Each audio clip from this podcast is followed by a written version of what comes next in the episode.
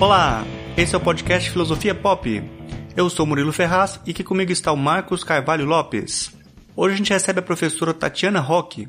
Ela é graduada em matemática pela Universidade Federal do Rio de Janeiro e também tem mestrado em matemática aplicada e doutorado na área de História e Filosofia das Ciências também pela Universidade Federal do Rio de Janeiro. Ela é professora do Instituto de Matemática também da UFRJ e da pós-graduação em Filosofia da mesma universidade. Ela coordena um grupo de estudos sobre as reconfigurações do trabalho no mundo contemporâneo. O livro dela, Histórias da Matemática, uma visão crítica, desfazendo mitos e lendas, foi um dos vencedores do Prêmio Jabuti de 2013. Esse é o nosso episódio número 78 e hoje falamos sobre pós-verdade. Nesse episódio nós temos um trecho do texto Fenômeno da pós-verdade transforma os consensos já estabelecidos de Tatiana Roque interpretado pela atriz Maria Elisa. Se você gosta do nosso trabalho, você pode ajudar o programa a continuar apoiando o Catarse do Filosofia Pop em catarse.me barra filosofia pop. É a partir de R$ reais por mês. A sua ajuda é muito importante para a gente conseguir manter o programa. Os apoiadores podem fazer parte do nosso grupo no WhatsApp, o Taverna do Platão. Lá sempre tem conversas interessantes, indicações de material de podcast, a gente sempre bate um papo por lá. Venha você também fazer parte desse grupo. Se você apoia o Filosofia Pop no Catarse e ainda não recebeu a mensagem para entrar no grupo, entre em contato com a gente para participar. Se você quiser ajudar a gente e não pode contribuir financeiramente, ajude a divulgar os programas, compartilhe nas redes sociais, comente nos posts para incentivar o nosso trabalho. Tudo isso ajuda a gente a continuar produzindo. O podcast continua sendo distribuído gratuitamente em todas as plataformas. Nós agradecemos os novos apoiadores: Carlos Henrique Armani, Eric Leal, Kizzy Franca, Sérgio Augusto da Silva, Suzane Dantas e Vanessa Moraes.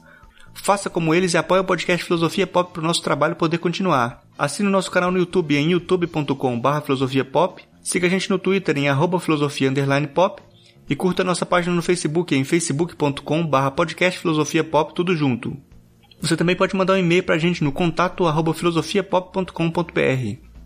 O Filosofia Pop é um podcast que aborda a filosofia como parte da cultura. A cada 15 dias, sempre às segundas-feiras, a gente vai estar aqui para continuar essa conversa com vocês. Vamos então para nossa conversa sobre a pós-verdade.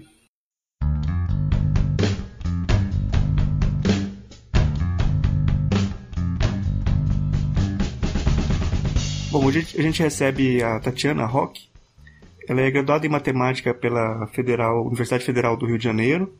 É, também tem mestrado em matemática aplicada e doutorado na área de História e Filosofia das Ciências, também pela mesma universidade. E é professora do Instituto de Matemática da, também da UFRJ e da pós-graduação em filosofia lá. E lá ela coordena um grupo de estudos sobre reconfigurações do trabalho no mundo contemporâneo. É, o livro História da Matemática, uma visão crítica desfazendo mitos e lendas, foi um dos vencedores do prêmio Jabuti de 2013. É, eu queria agradecer muito que a, a, a, professora Tatiana por ter aceitado esse convite. Hoje a gente vai falar sobre a pós-verdade. E gostaria de começar perguntando para a professora o que é a pós-verdade? Olha, é, pós-verdade eu encaro como um fenômeno de falta de, de confiança em que a verdade, de um modo geral, e a verdade científica particular já não convencem mais. Então, é, tem o fenômeno das fake news, né, das propagadas de uma maneira organizada, de uma maneira é, com muito apoio é, financeiro, inclusive, pelos candidatos como Bolsonaro, ou por, é, por é, é, igrejas, ou por pessoas que querem disseminar alguma teoria da conspiração, por exemplo. E então existe essa estratégia, que é uma estratégia que tem, é, tem tido muita, muita capilaridade, mas eu acho que também existe o fato de que as pessoas elas estão muito descrentes, elas não confiam mais em nada. Então, não é só que elas não acreditam nos jornalistas, nos cientistas, na universidade, nos professores, existe essa descrença, mas faz parte de um fenômeno mais amplo, que é um fenômeno de uma desconfiança generalizada no sistema. Tudo aquilo que faz parte do sistema, porque as pessoas não estão vendo como isso é, pode melhorar a vida delas. Né? Então, eu diria que é um fenômeno amplo é, que é consequência de uma desconfiança, de uma descrença generalizada das pessoas no sistema. É, alguns chegam a falar até em era da pós-verdade, né? Mas como que essa era da pós-verdade afeta a percepção pública do conhecimento produzido pela ciência? Como essa era da pós-verdade afeta o quê? Falhou aqui. A, a percepção pública do conhecimento científico, do, da, daquilo que é produzido pelos cientistas. Então, eu acho que as pessoas continuam acreditando nos cientistas. Foi feita uma pesquisa do Cruz que mostra que os jovens ainda acreditam muito nos cientistas. A figura dos cientistas é, é uma figura que inspira credibilidade. Mas é, isso é diferente de acreditar na ciência, que a ciência pode produzir algum efeito benéfico, que a ciência pode ajudar a resolver os problemas da população. Eu acho que isso é algo mais difícil. E é, hoje, todo esse ambiente né, das verdades científicas, ele está sendo também muito pelos negacionistas climáticos. Né? Então, existe um consenso sim, sobre as mudanças climáticas, sobre o aquecimento global, e tem pessoas que negam esse consenso, porque admitir esse consenso significa ter que fazer alguma coisa. E ter que fazer alguma coisa que tem muito impacto no modo de vida das pessoas. Então, né, eu acho que o nacionalismo tem muito a ver com essa questão do clima. É, e como que, a, que essa pós-verdade afeta na, nas disputas políticas também? Então, no caso da política, é, na verdade, é, é, é, é as fake news têm sido muito decisivas nas eleições, né? Como foi no Brasil em 2018, a eleição do Bolsonaro e também de candidatos locais, como aqui no Rio, Witzel, foi muito influenciada por fake news.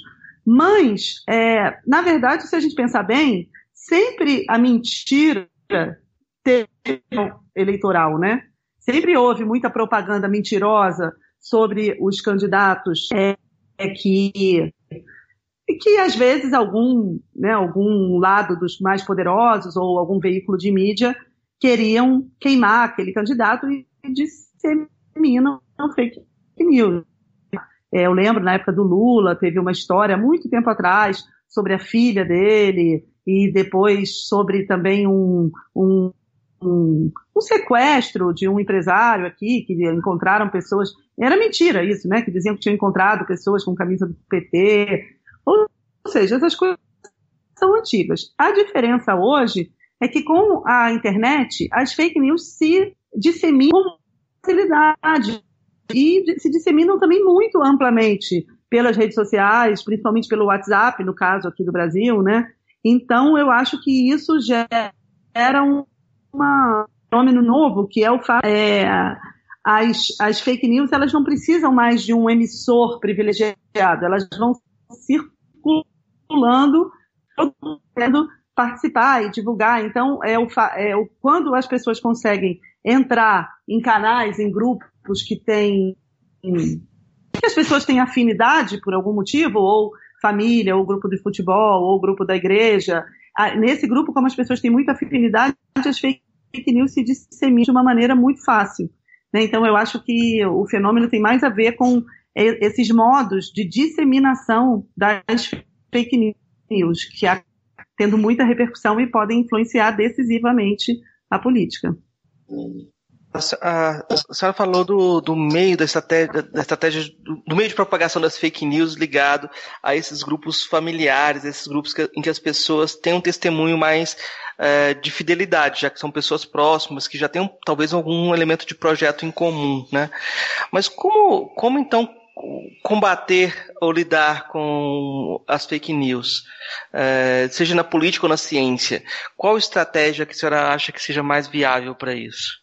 Olha, eu, eu acho que tem, é, primeiro, do ponto de vista legal, assim, né, obviamente é preciso combater essas, esses emissores de a construção das fake news que tem papel nas eleições, ela é claramente feita por grupos organizados, né, que, que, que produzem a fake news. Eu lembro que é, foi terrível aqui no Rio, logo depois do assassinato da Marielle, houve uma difusão de fake news sobre a Marielle horrível, com fotos falsas, dizendo que ela era namorada de bandido, que é tudo mentira. E o que, bom, que obviamente nem isso justificaria, mas é, isso, isso tudo é claramente uma produção organizada. Então é preciso é, essa produção organizada e esse, né, no caso da eleição do Bolsonaro, a gente já viu que também tinha um esquema de financiamento empresarial, de é, envio dessas mensagens por WhatsApp que era ilegal. Então acho que tem esse âmbito que tem que ser combatido, mas tem um outro que diz respeito às pessoas realmente. Por que, que as pessoas acreditam nessas coisas? E aí eu não acho que pessoas acreditam porque elas são ignorantes, porque elas são burras, porque elas são fanáticas. Eu acho que tem mais coisa aí para explicar. Eu acho que as pessoas elas querem acreditar em alguma coisa. E como o ponto de vista social mais amplo, né, o que a sociedade o que é política, o que é um estado de bem-estar social, o que os direitos sociais oferecem para as pessoas, é muito pouco hoje em dia. Então as pessoas vão por, por quê? Né? Eu acho que elas aí preferem acreditar mais na família, no âmbito do privado, nos amigos, no pastor, nas igrejas, no trabalho. Então eu acho que isso gera é, um problema geral assim da confiança no social que, tá, que hoje em dia está muito, muito enfraquecido. Então aí a, solução já é mais difícil, porque realmente a gente teria que construir uma sociedade em que as pessoas se sintam mais acolhidas, né? mais é, enxergadas, inclusive.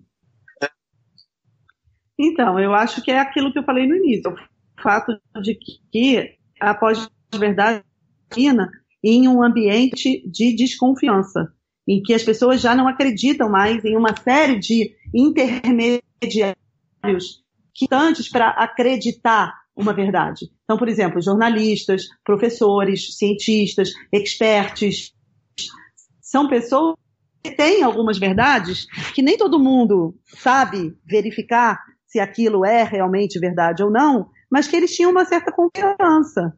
Eles fazem parte de instituições nas quais as pessoas costumavam confiar. Hoje em dia, as pessoas já estão desconfiando, elas não confiam mais na mídia, na universidade, na escola, na, na ciência. E aí eu, eu, é isso que eu estou falando, que eu acho que tem, por um lado, uma iniciativa organizada do negacionismo, para negar qualquer verdade que leve ao questionamento dos, da distribuição poder da distribuição de renda, do status quo, mas, por outro lado, também tem a desconfiança das pessoas nesse status quo. É, nesse sentido de, dessa mudança mais ampla, dessa desconfiança grande da, da, sociedade, dessa descrença, é possível relacionar a crise na medida da verdade com a crise na medida do trabalho, é, que é um tema que a senhora tem trabalhado também, tem falado sobre isso, que reconfigura as relações sociais atuais? Há relação entre esses dois temas? Eu acho que sim, porque o trabalho era uma maneira, o trabalho ele era também de direito, de renda. Então, através do trabalho, as pessoas tinham um salário, tinham alguns direitos, tinha férias, décimo terceiro, tem eh, seguro-desemprego, tem tudo isso diz respeito a um, a um modo de estruturar a proteção social, os direitos sociais, em que o trabalho sempre foi muito, muito central. Né? E é, o, eu acho que o desemprego crescente, as diferentes formas de trabalho no, no mundo de hoje, que a segurança, ajudam a reforçar esse clima de descrença, né? Porque as pessoas também não veem muita perspectiva né, uma proposta política hoje que fale de pleno emprego, direitos sociais pela via do trabalho para todo mundo, eu acho que são é, já não geram mais tanta tanta adesão, né, porque eu acho que as pessoas estão está acontecendo uma mudança estrutural muito profunda no mundo do trabalho e que as respostas elas parece que hoje ainda não né? Obviamente que os, as formas de trabalho que a gente vê por aí, precárias, como motorista de Uber, esses entregadores de Rap, de Uber Eats, de Obviamente, esse é um tipo de trabalho terrível, muito precarizado, individualista, que as pessoas arcam com todos os riscos, que não tem nenhuma proteção. Né? Mas qual a solução para isso? É, é, a gente vai criar mesmo um emprego integral, estável, com salário decente para todas essas pessoas? eu, eu acho difícil. Eu acho que havia, por isso que eu defendo a renda básica universal. Eu acho que a via seria mais pela distribuição direta do que da, da, da, da, resolução desse problema social pela via da criação de empregos. Uhum.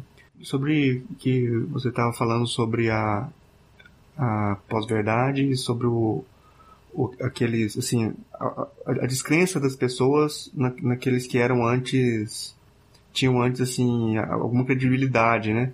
Até que ponto essa, essa descrença da sociedade não se deve também um pouco ao, a, a próprio, ao próprio uso que essas, essas organizações e essas, é, assim, as empresas de mídia e a, os políticos e, a, a, e uh, fizeram do, desse próprio, dessa própria confiança que tiveram, assim, de tra, meio que trair a confiança das pessoas. Você acha que isso tem a ver também com essa era da pós-verdade? Com certeza.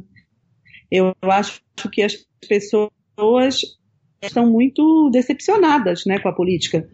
E eu, isso é, e essa decepção contribui para essa descrença no sistema, na política. Eu acho, inclusive, que a eleição do Bolsonaro é, tem, tem uma parte desse voto, que é o voto conservador mesmo, de, de raiz, mas tem uma parte desse voto que é um, um certo voto de protesto, assim, de pessoas que não acreditam mais na política. E ele conseguiu se apresentar como um outsider, né?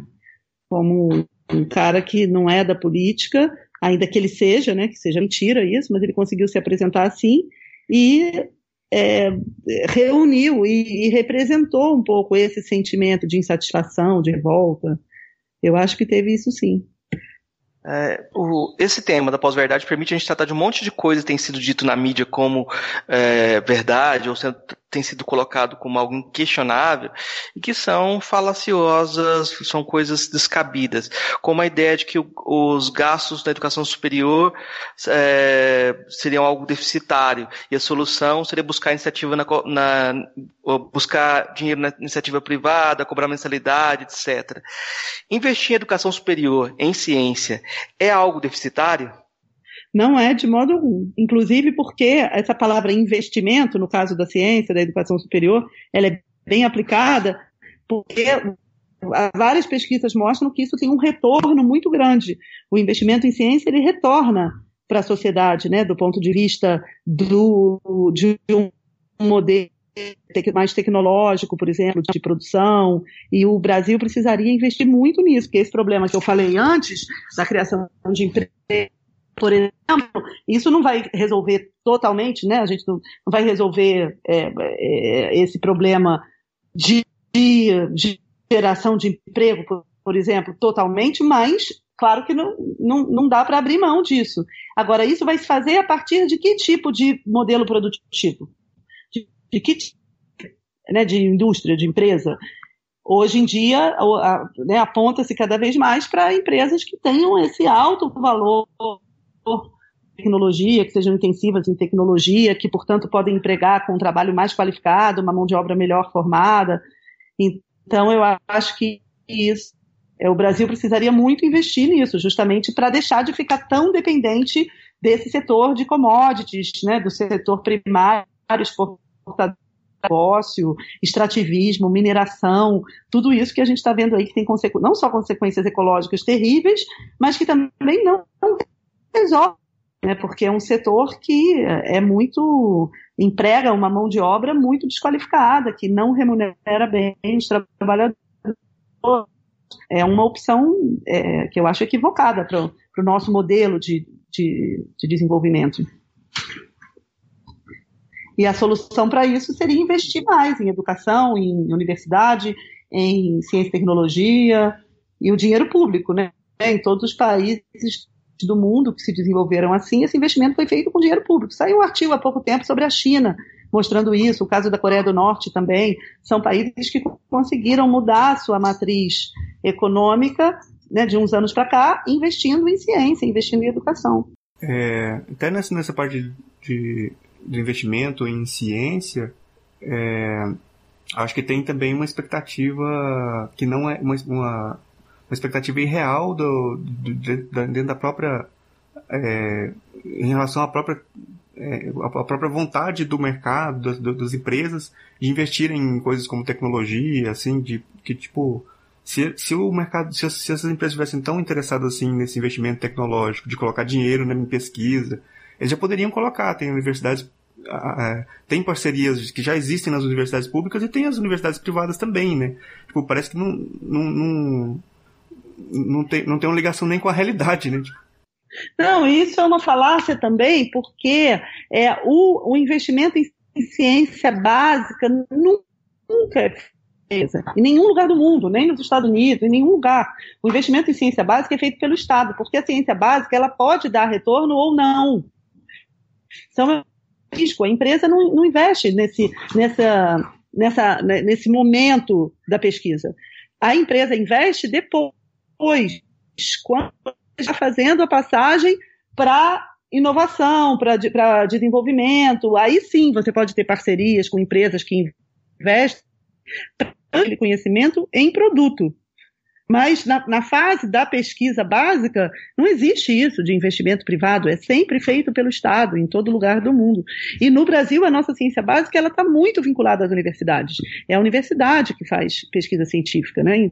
Então, não, não tem no menor cabimento dizer que alguma empresa privada vai investir nisso. É, isso não está, né, não, não só em nenhum lugar do mundo é assim, sim, mas também não faz sentido do ponto de vista do modelo produtivo, da tecnologia, da inovação. Isso não é feito, essa fase da pesquisa não é feita com verba privada. É, a, a, era da, da pós-verdade tem pautado também, ajudado a, a pautar é, posições reacionárias é, que ressurgem com valores patriarcais, machistas, racistas, misóginos, como se esses valores fossem verdades eternas.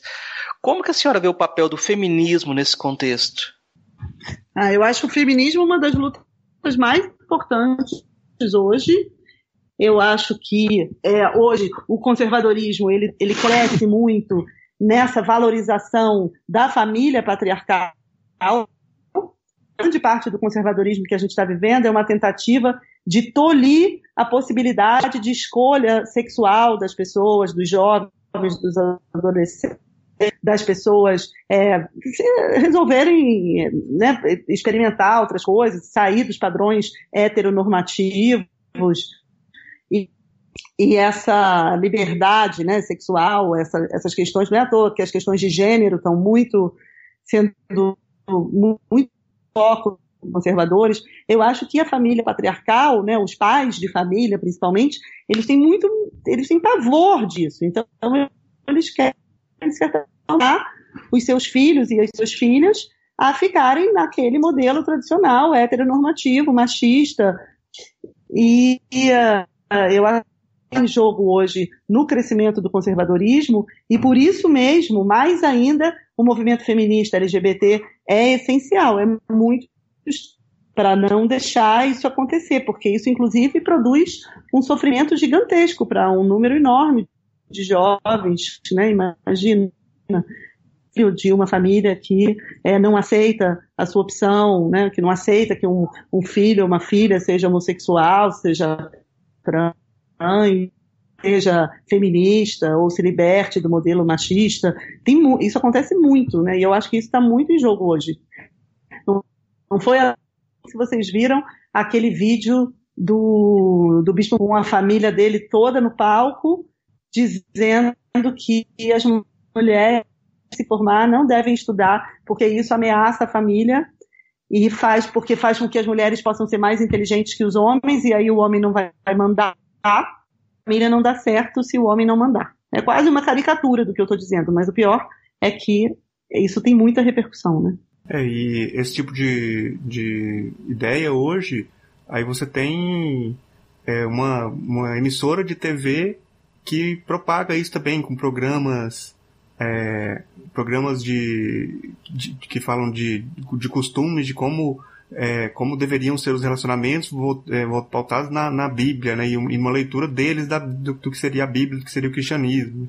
Tipo, uma coisa que meio que de formação mesmo de, de que aquilo ali é um modelo que deve ser só aquele, né? Tipo, não existe outra outra coisa, né? No emissor de TV que deveria ser um que, que é uma concessão pública, sendo usada por, por esse tipo de informação, assim, de, de coisa. Exatamente. De...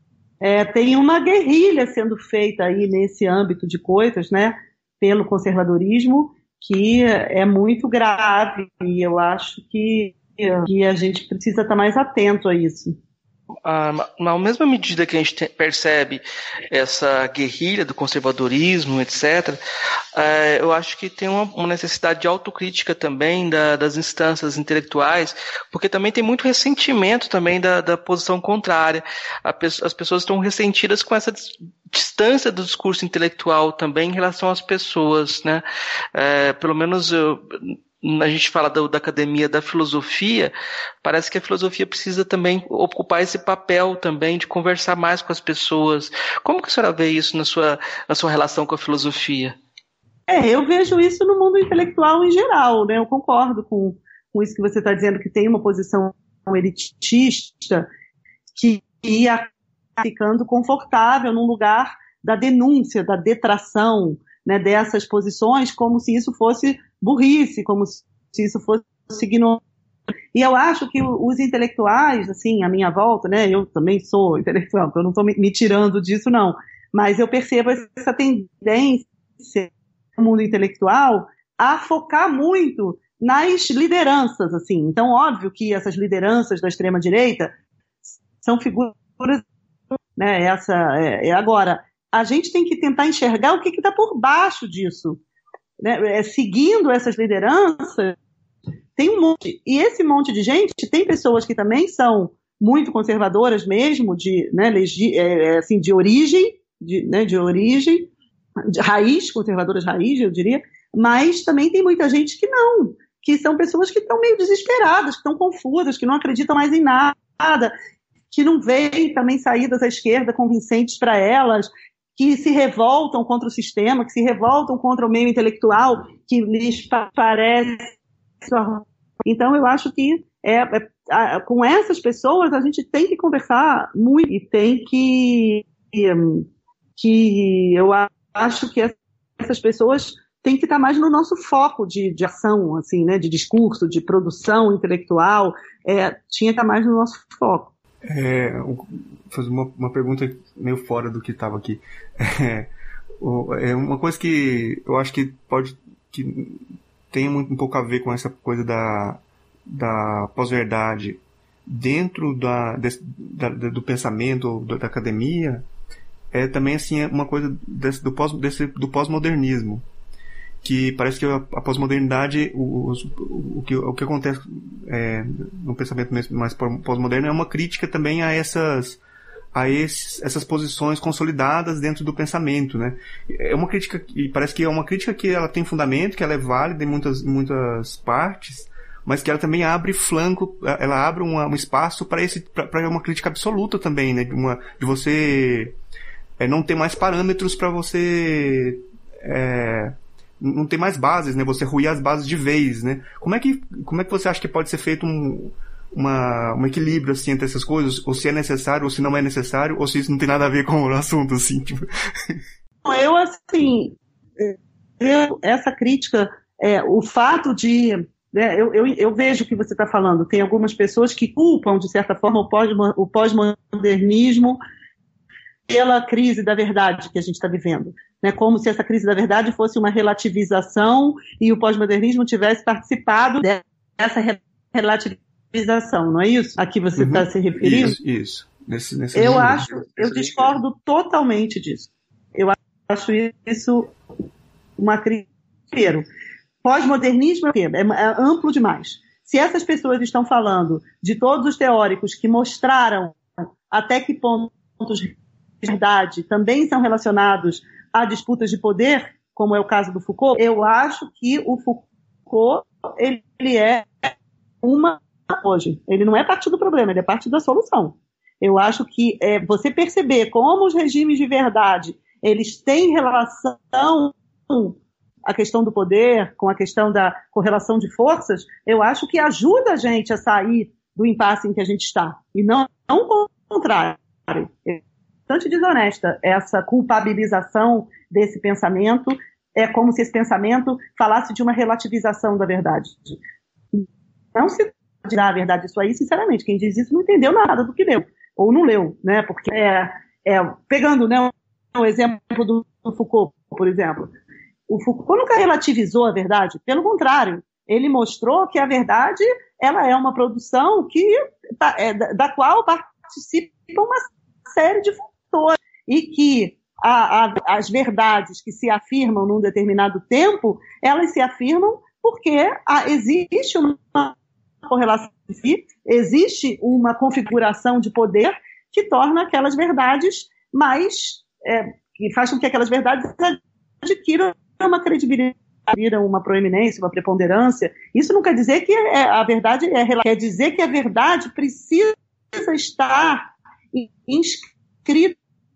Quem trabalha com verdade eterna é, é a religião, né? A ciência trabalha com verdades no tempo, senão não teria nem por que você fazer ciência. É, as verdades estão sempre sendo pesquisadas, estão sempre sendo retrabalhadas. Não é porque a verdade é relativa, é porque as verdades elas estão sempre sob escrutínio do seu tempo. Então, é claro que isso tem a ver com outros fatores né, do nosso tempo. E eu acho que isso é importantíssimo para a gente sair da crise em que a gente está. É mostrar que não adianta a, a gente dar de verdade científica. Isso não vai ser suficiente. Pelo contrário, isso pode afastar ainda mais as pessoas, pode fazer com que as pessoas achem a gente ainda mais arrogante. A gente não vai resolver esse problema com carteirada. A gente tem que mostrar por que, que essa verdade importa, por que, que essa verdade é relevante, né? por que pessoas devem se interessar por ela.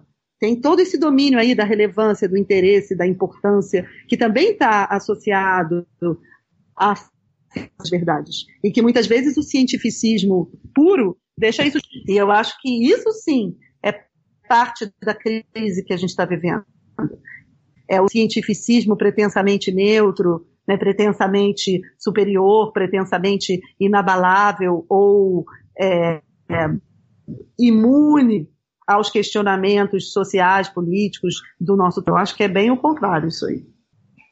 Eu, eu, concordo com a senhora na, na avaliação sobre o pós-modernismo e acho que às vezes a gente acha que a filosofia tem um poder maior do que, a, que, a, que tem. Na verdade, a filosofia não, não molda a sociedade, a gente vai a do que vai acontecendo. Parece que tem muito mais coisa é, do que a gente, a gente pode até lidar. É, numa entrevista, eu, a senhora falou que a cultura da lacração é mais um, um problema maior do que as pautas identitárias para a esquerda, né? Uh, por que, que, a cultura da lacração é um, um problema?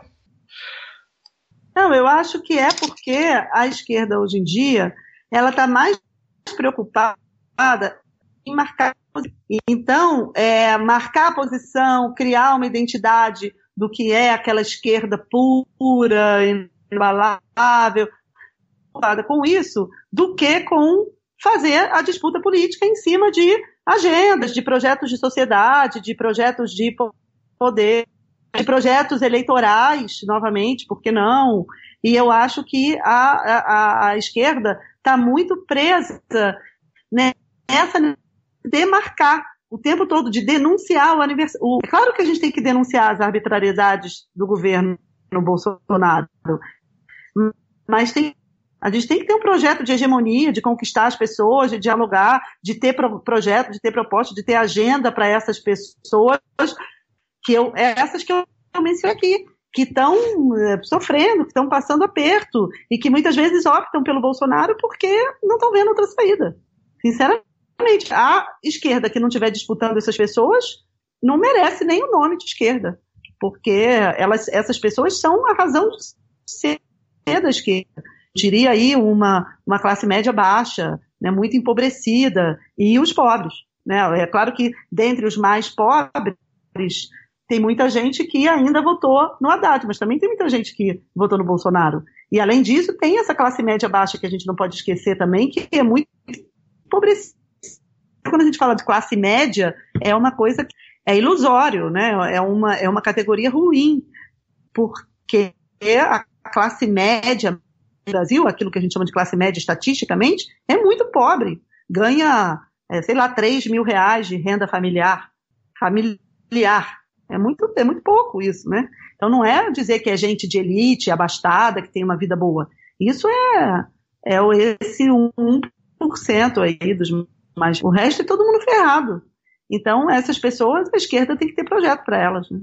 É, essa, essa divisão é, de classe por renda é meio complicada, que daí fica parecendo que quando você ganha um pouquinho mais, você deixa de ser trabalhador, né? é meio complicado. É, também. É, nesse, indo também nesse sentido do debate público, de, de do, da necessidade de, de ter esse debate, eu acho que também é, como que você vê assim a, a participação da academia nesse debate público, que parece que fica muito a academia fica muito encastelada, tipo, os acadêmicos preocupados só com, com as suas próprias é, os seus próprios trabalhos e meio que é, parecendo que esse trabalho é inacessível à população e sem parece que nenhuma preocupação também de que isso seja de alguma forma acessível às pessoas, né? Tipo de, de transmitir isso para o público em geral e aí acaba que essa parece que isso afeta também nessa nessa falta de credibilidade da própria academia porque fica parecendo que para as pessoas de fora da, da, da universidade parece que não estão fazendo nada ali, né? Porque não chega nada ali na, na, na população, né? que você acha que isso contribui acho que isso contribui demais. Eu acho que agora tem que ser uma preocupação enorme da academia sair da Torre de Marfim, ultrapassar os muros da universidade e mostrar maior conexão com a sociedade, mostrar em que, que as coisas que se produzem ali são relevantes para a sociedade, não no sentido da utilidade, mas no sentido da relevância mesmo. Por que, que importa que se faça né, pesquisa científica e, e, e todo, né, todo trabalho que a gente universidade, por exemplo, eu acho que é muito importante. Agora, isso não pode ser só uma estratégia de divulgação científica. Eu acho que a gente tem que ir além dessa ideia científica, ainda tem visão de que o cientista vai transmitir um conhecimento que já está pronto, ou vai convencer daquele conhecimento. É uma coisa meio unidirecional, né? meio iluminista. Assim, nós detemos o conhecimento e se a gente explicar direitinho, as pessoas vão ficar convencidas. Eu acho que é um pouco mais profundo do que isso. Eu acho que isso vai afetar o próprio modo de fazer ciência, de fazer pesquisa na academia. Isso pode ser positivo também, para a gente sair mais dessa torre de marfim, né? desse lugar protegido em que pode fazer nossas pesquisas seguindo critérios acadêmicos e dialogando com os pares, o que é importante, mas hoje em dia cada vez mais óbvio que não é suficiente. Mas eu acho que hoje muita gente está tá percebendo isso. Eu acho que esse choque é, teve esse lado bom, mobilizou para perceber que elas precisam sair da Torre de Marfim. É, eu acho que tem essa percepção, mas essa percepção está muito, como você falou, de uma percepção como uma divulgação científica mesmo. E, e, e aí uma coisa bem utilitarista parece ainda, meio que naquela de, e, e aí acaba que é, dá mais importância a coisas que têm utilidade prática imediata, tipo, sei lá, a universidade presta serviço num, como um hospital, ou tem um projeto tal que é aplicado em alguma coisa diretamente em tal empresa, e, não, e parece que não tem é, essa preocupação de mostrar a importância da, da universidade de pensar mesmo a sociedade, né? De pensar. E aí as, as ciências humanas acabam sendo escandilados, né? Nessa, nessa... É, exatamente. Eu acho também que isso é um problema. A gente está tá começando, mas ainda tem essa visão parcial disso, né? Eu não, não sei se esse é um problema só das ciências humanas, não. Eu, eu, a minha percepção é que esse, essa ideia utilitarista às vezes ataca até. O pessoal quer que tudo seja justificado sua relevância social, né? Mas, por exemplo, sei lá, é, quando alguém faz um trabalho de matemática pura, tem sua relevância, né? tem sua relevância e não tem uma aplicação imediata, não pode ser por aí o jogo, né? É, eu acho que, que talvez às vezes uh, os, os critérios não são muito, não, não são muito é, muito bons para julgar áreas diferentes. Mas, professora, uma coisa que aconteceu nos últimos dias foi a, a censura, o cancelamento das palestras, de uma série de palestras é, que aconteceu na Caixa Econômica. Sua palestra parece que tinha um título de Por que acreditar na ciência, né? É, de certa forma, a gente está conversando mais ou menos sobre o tema dessa, dessa palestra, né? Eu eu eu acho que eu podia até perguntar para você por que acreditar na ciência, mas seria uma pergunta muito, muito, muito longa. A resposta seria muito longa para isso. Mas talvez uh, nesse momento onde você está vendo uh, o presidente dizendo que não está acabando com a democracia, mas está acabando com a democracia para a esquerda, né? É, como lidar com essa situação? Porque não é só sair da academia, a gente vai ter que lidar com essas situações de censura propriamente, né? É, com essa situação a gente vai ter que resistir mesmo, fazer. Já estão pipocando aqui no Rio vários atos contra essa censura.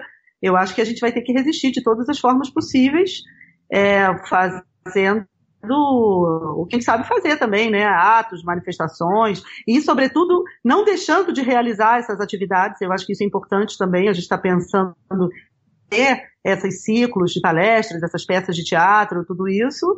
Acho que isso é fundamental. Agora, uma outra coisa fundamental é também é, denunciar e, e lutar para constranger esse governo, porque essas práticas são absolutamente ilegais. Né? Então, a se aliar com os setores do judiciário, parece que já houve uma medida do Ministério Público para tentar é, entender, assim, para ir em cima né, dessas iniciativas de censura. Acho que isso é. E fora isso, eu acho que realmente começar a construir uma alternativa a ganhar a eleição, para que esse pessoal, pelo menos, não fique aí mais quatro anos depois. É, eu tenho, eu tenho uma curiosidade que é mais biográfica sobre a sua trajetória, porque não é tão comum a gente ter uh, essa interação na formação entre a formação em exatas e uma formação em humanas. Uh, muitas vezes as pessoas são colocadas como se fossem campos totalmente contrários. A filosofia permite esse diálogo, né? Como que houve, como foi para você essa aproximação da filosofia, né? Quando que você falou assim, ah, vou por, esse caminho? Eu faço essa pergunta porque eu acredito que tem vários ouvintes nossos que são de outras áreas, que não são da forma, formação em filosofia, que têm esse interesse também, né? Uhum. Não, eu, é, eu fiz, é, eu entrei na matemática, né, na verdade era matemática, modalidade informática. Eu sempre gostei de filosofia, de humanas, assim, na escola eu ia muito bem também nas matérias de humanas. Eu só não era muito boa em biologia, mas eu era boa em exatas e em humanas.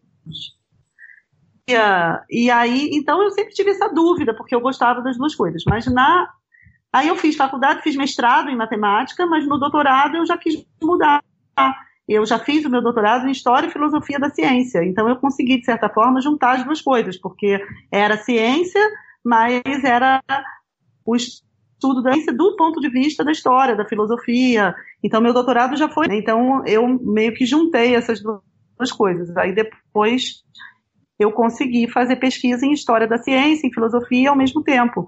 E eu dou aula dessas coisas, né? Eu escrevo, minhas pesquisas já são nessa área de filosofia e história da ciência. Então foi por essa via que eu consegui juntar as coisas. Uhum. É, mas nesse sentido, você acha que a, a, matemática ela tem a ver, tem alguma coisa a ver com filosofia? Eu pergunto isso porque eu sou da computação, eu sou tenho formação em, em ciência da computação. E aí eu tenho esse podcast também, né? Ah. E, e, muitas, muitas vezes as pessoas me perguntam o que, que, tem, o que, que você foi fazer? Por, por que, que você vai fazer isso? O que, o que, que tem a ver uma coisa com a outra? Tem a ver alguma coisa matemática com a filosofia? Tem tudo a ver. Afinal de contas, os grandes filósofos eram também matemáticos, né? E vice-versa. E essa, essas coisas só começaram a se separar no século XIX, né? Descartes, por exemplo, era, ele escreveu a geometria como um apêndice de um livro de filosofia, o discurso do método. Então, a matemática era vista como algo que ajudava a pensar nas questões filosóficas. Né? A matemática tinha, tinha um pouco esse papel. Então, eu acho que uh, essas duas áreas, ao contrário, elas só se separaram muito recentemente, elas sempre tiveram juntas. E, afinal de contas, a matemática trabalha com, com ideias, com noções, muito mais do que com conta, número. Isso aí é uma imagem é, muito superficial que a gente tem da matemática, né? A matemática trabalha com ideia. Então, desse, né, quando você vai é, tentar entender qual é a, qual o sentido daquelas ideias de matemáticas, esse é um, já é uma pergunta, né, que é um pouco por aí que eu cheguei nessa relação matemática e filosofia. Eu, eu estudava matemática, mas eu não queria pegar aqueles teoremas de matemática e demonstrar um teorema novo.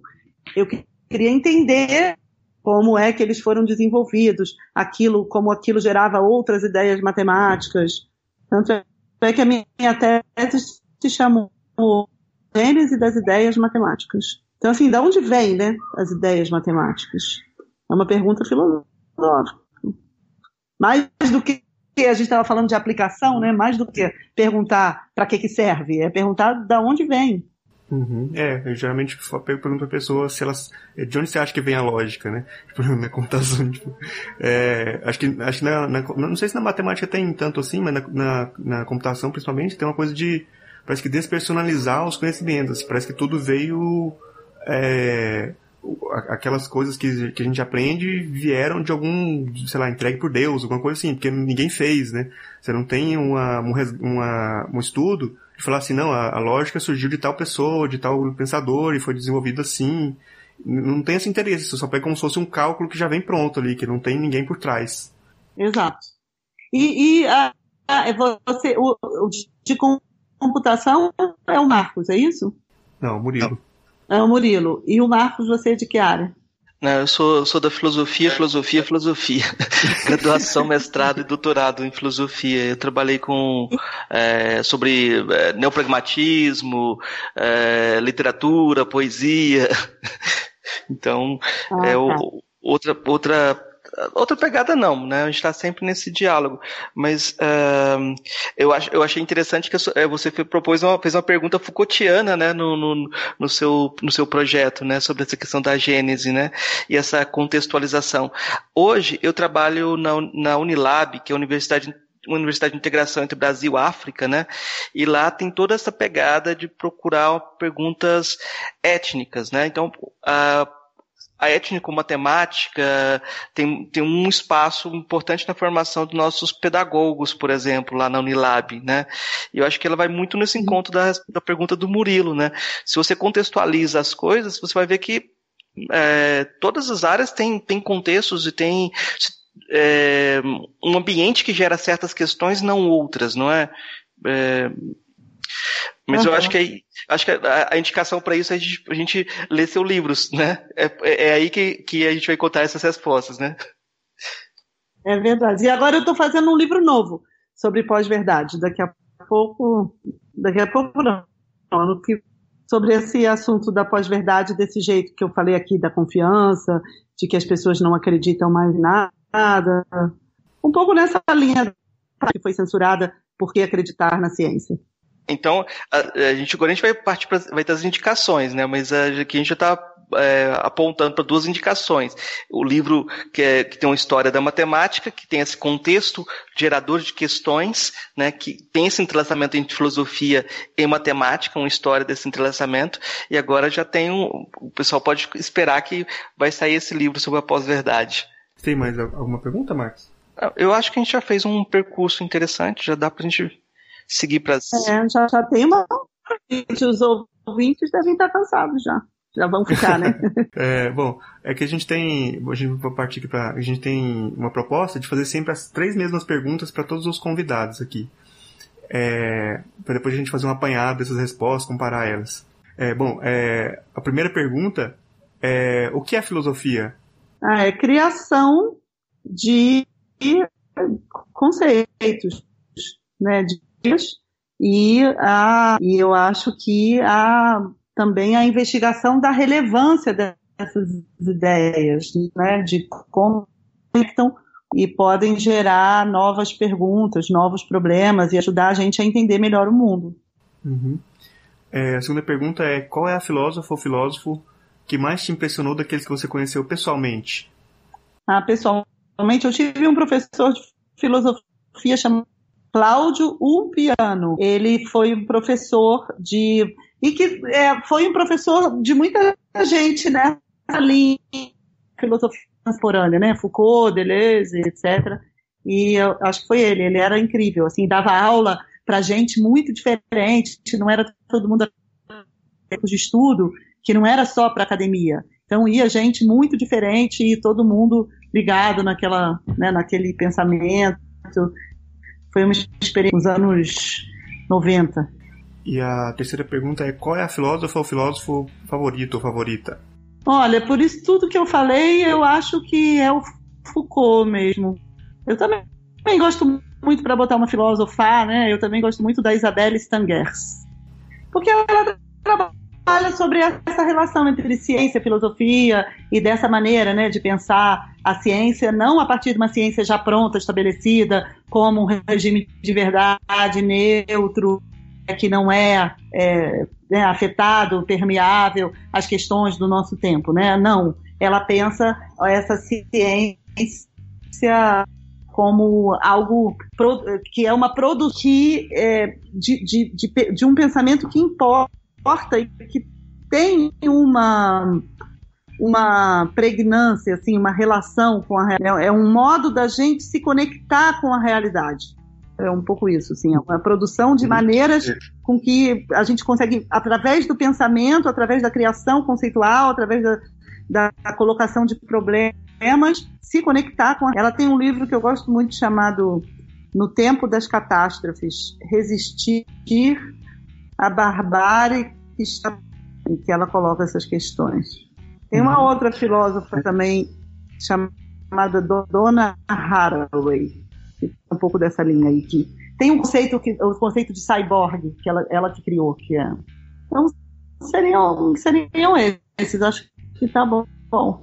Uhum, tá ótimo é, bom a gente já é, teve um percurso interessante aqui sobre esse tema é, vamos passar então para a parte das indicações de material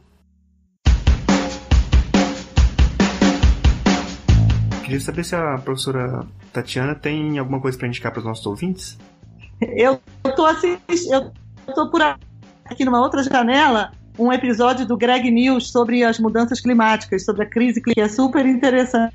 Eu estava vendo aqui e achando bom. Então já vai aí essa dica, né, que eu acho que essa questão da crise climática é uma das coisas mais importantes hoje para a gente pensar como enfrentar e vai mudar também nossa maneira de se relacionar com a ciência, com a política. Então eu daria essa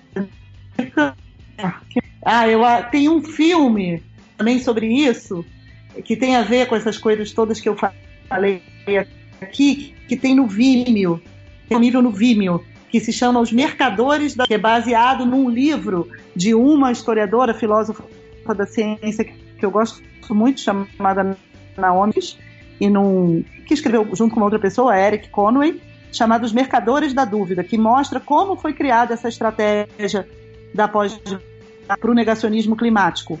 Só que esse livro só tem em inglês, só, mas tem um filme feito a partir do livro que está disponível no Vimeo e que tem legenda em português, que vale a pena ver também. Ótimo, muito legal. É, Marcos, você trouxe alguma coisa para indicar para os nossos ouvintes? Ah, eu já vou indicar um livro chamado História da Matemática, uma visão crítica, da professora Tatiana Rock. Ela, ela, a gente já falou um pouco sobre esse livro. Aí eu vou fazer algumas indicações que são de livros que me. me eh, eu sempre, depois da, da sétima série, nunca mais eu consegui entender matemática, porque eu não consegui. Até hoje eu não sei porque na multiplicação menos com menos dá mais. Mas. Você nem estudou cálculo ainda? Não, eu não consegui, eu não consegui me, me tornar ela inteligível como era antes. Eu, mas... eu tenho um Oi? Eu tenho um artigo na Ciência hoje sobre isso. Ah, então, e, e, e, na faculdade, estudando filosofia, se tornou interessante novamente a matemática para mim, porque eu fiz a contextualização, né? Então, por exemplo, estudar as funções, entender o que é o plano cartesiano, a partir dos contatos entre a matemática árabe, a noção de zero, a criação da função, é, é um universo novo, né? E tem alguns textos que me ajudaram nesse caminho, que foi é, um livro do Ortega y Gasset, Ortega Gasset nunca completa os projetos dele, mas esse é, é um dos livros que ele não completou, chama a, a Ideia de Princípio em Leibniz. Ele está em espanhol, é, do José Ortega Gasset, o filósofo espanhol. Na mesma época eu li A Filosofia de Leibniz, do Bertrand Russell. Esses dois livros ajudam você a entender um pouco como uh, esse mundo da função está ligado à filosofia moderna, que eu acho uma coisa bem uh, interessante. Então, as minhas indicações são essas hoje. O, o, o, artigo da senhora, qual, qual é o artigo, professora? Só para os alunos, o pessoal que está ouvindo e atrás também. Então, é, so, é no, na revista Ciência Hoje. É, tem um número, você Ciência Hoje, Tatiana Roque, eu não sei se é se está disponível na internet, mas é um número meio antigo, mas é, sobre, é só porque é sobre esse assunto que você falou, porque que menos tem uma explicação lá histórica. Ah, legal, legal. Eu vou atrás, vou ver se eu consigo me, me, me explicar pelo menos isso. Né? é, bom, eu, tenho uma, só uma indicação, que eu tenho é o podcast, como sempre eu indico algum podcast, né? O, o Anticast número 264, que também é sobre a pós-verdade. É, tem lá como participantes o, o Marcos Beccari, a Júlia Matos e o André Azevedo da Fonseca, professor. Eles falam sobre a pós-verdade. É, bom, a gente está chegando aqui no final do nosso programa. Queria agradecer muito a presença da professora Tatiana Roque e abrir aqui um espaço para considerações finais, para divulgar qualquer algum trabalho, assim, um espaço aberto para você poder dizer o que você quiser. Não, só dizer, gente, para a gente é, continuar resistindo a isso aí, né? Mas também pensando nesses desafios de como dialogar mais, de não ficar, de não ficar só nessas nessa postura de se indignar e de é, é, né, é, bater no adversário, que também é importante, mas eu acho que a gente tem que ir além, tem que pensar com quem que a gente não está conversando, em quem que a gente não está chegando. Eu acho que esse é um. Uhum. É, bom, a gente chegando no final do programa aqui, a, a conversa muito legal, foi muito interessante com a professora é, Tatiana Roque. É, queria agradecer muito a, a presença. Muito obrigado e até a próxima. Obrigado, professor. Falou, tchau, gente. Tchau, tchau. Valeu, prazer. Fenômeno da pós-verdade transforma os consensos já estabelecidos. Tatiana Roque e Fernanda Bruno. Tatiana Roque é professora da UFRJ, pesquisadora em filosofia e história da ciência. Fernanda Bruno é professora do programa de pós-graduação em comunicação e cultura e coordena o Media Lab UFRJ, núcleo de pesquisa sobre tecnopolíticas da universidade. O método legitimado pela ciência para enunciar verdades usa evidências selecionadas, às quais apenas os especialistas têm acesso. É como se dissessem: acreditem, pois temos os atributos para fazer verificações consistentes. Talvez estejamos presenciando um movimento de contestação desse acordo. Naomi Oreskes, historiadora da ciência na Universidade Harvard, aponta uma crise do regime de evidências e das competências exigidas para se aferir a verdade, chegando a apontar o fetichismo metodológico de cientistas ao destruírem evidências não ortodoxas em suas pesquisas. Por exemplo, Psiquiatras demoraram demais para estabelecer a relação entre a pílula anticoncepcional e a depressão de mulheres, porque as evidências eram, em sua maioria, testemunhos. Para voltar a adquirir confiança pública, a argumentação científica precisaria incorporar outras formas de evidências, incluindo experiências e valores. O impasse aparece nitidamente no debate sobre o papel do homem no aquecimento global. Apesar de consenso entre cientistas, o fenômeno é negado por comunidades barulhentas contra as quais frequentemente parece inútil argumentar. Nesse meio, vem crescendo a percepção de que a melhor maneira de combater a adesão a afirmações falsas do ponto de vista científico não é a verdade, ou seja, o fenômeno da pós-verdade vem transformando consensos estabelecidos sobre a própria efetividade da argumentação científica e sobre a pertinência social de seus critérios. Diante desse dilema que choca nosso senso científico, já se admite que talvez precisemos atualizar o nosso modo de lidar com as evidências, perguntando às pessoas como elas se sentem em relação a uma afirmação científica. Oreskes é coautora com Eric M. Conway do livro Merchants of Doubt, Mercadores da Dúvida, de 2010, que descortinou as táticas de cientistas renomados para, com apoio de empresários, lobistas e políticos, semear dúvidas e evitar medidas regulatórias que afetariam seus negócios. Refletindo sobre as maneiras mais eficientes de contra-argumentar a fim de aumentar a preocupação da sociedade com o aquecimento global, a conclusão é de que talvez seja melhor descartar verdades científicas.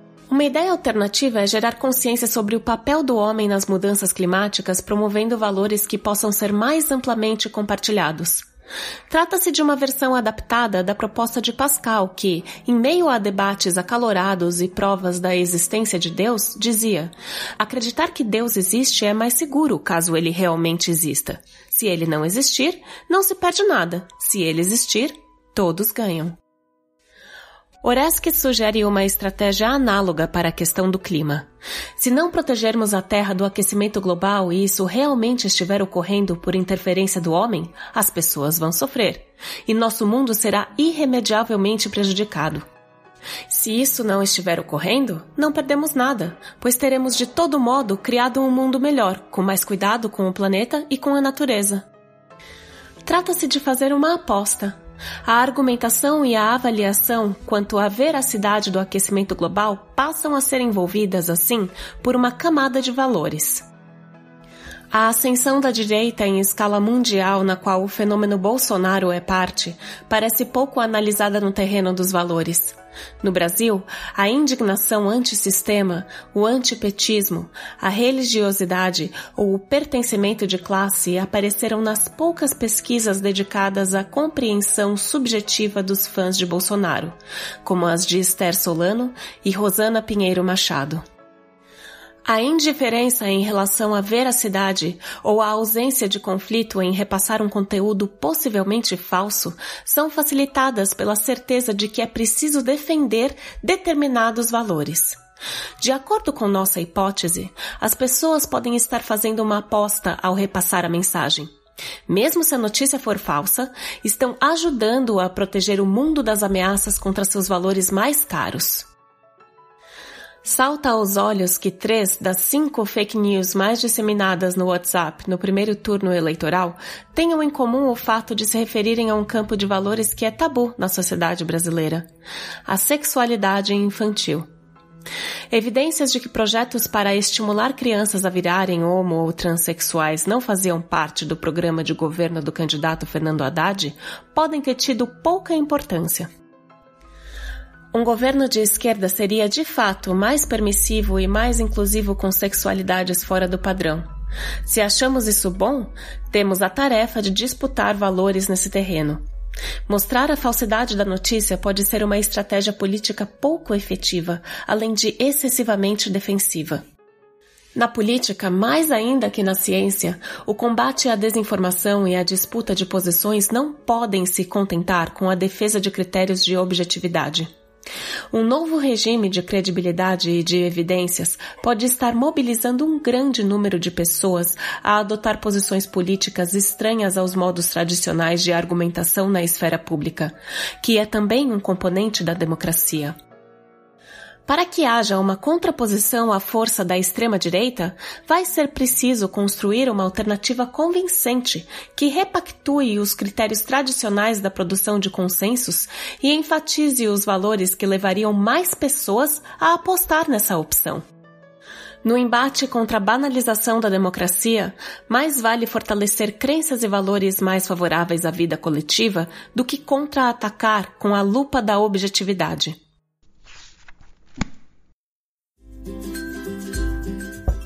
Ei, gostou do nosso episódio? Apoie a gente lá no Catarse, é só 5 reais por mês, o preço de um cafezinho. Ajuda a gente a continuar divulgando a filosofia no Brasil. catarse.me barra filosofia underline pop.